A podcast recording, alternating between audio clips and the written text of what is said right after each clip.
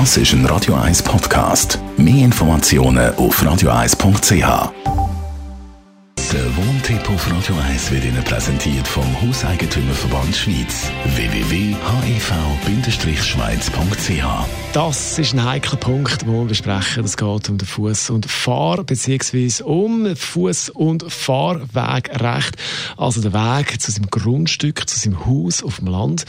Der geht ja manchmal vielleicht beim Nachbar durch. Thomas Oberle, Jurist vom Hauseigentümerverband Schweiz. Was gibt es da für Probleme? Ja, der Punkt ist, dass ich häufig äh, abkürzungsweise gerne über das Nachbargrundstück würde laufen. Es gibt auch Fälle, wo das tatsächlich nötig ist, weil ich grosse Umwege muss machen, wenn wenn ich nicht äh, auf direktem Weg zu meinem Grundstück kann.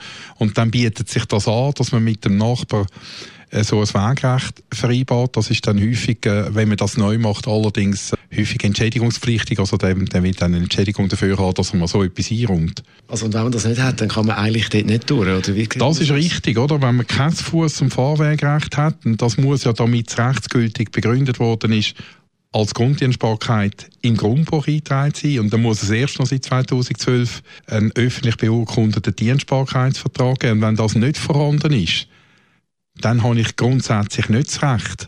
Und das bedeutet, auch wenn ich 20 oder 30 Jahre schon immer dort durchgelaufen bin, weil ich da vielleicht auch der Voreigentümer mir das mündlich gestattet hat, kann mir ein neuer Eigentümer das jederzeit dann wieder verbieten. Da habe ich keine Möglichkeit. Ich kann insbesondere nicht behaupten, ich habe das Gewohnheitsrecht. Bei der Vereinbarung von dem Wegrecht, was muss ich da beachten?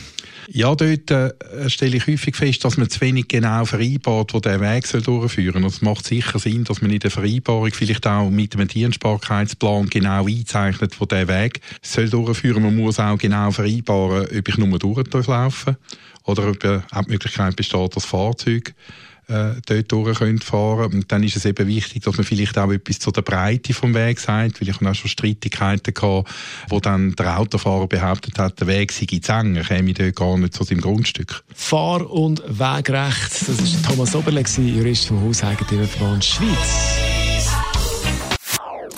Das ist ein Radio 1 Podcast. Mehr Informationen auf radio1.ch.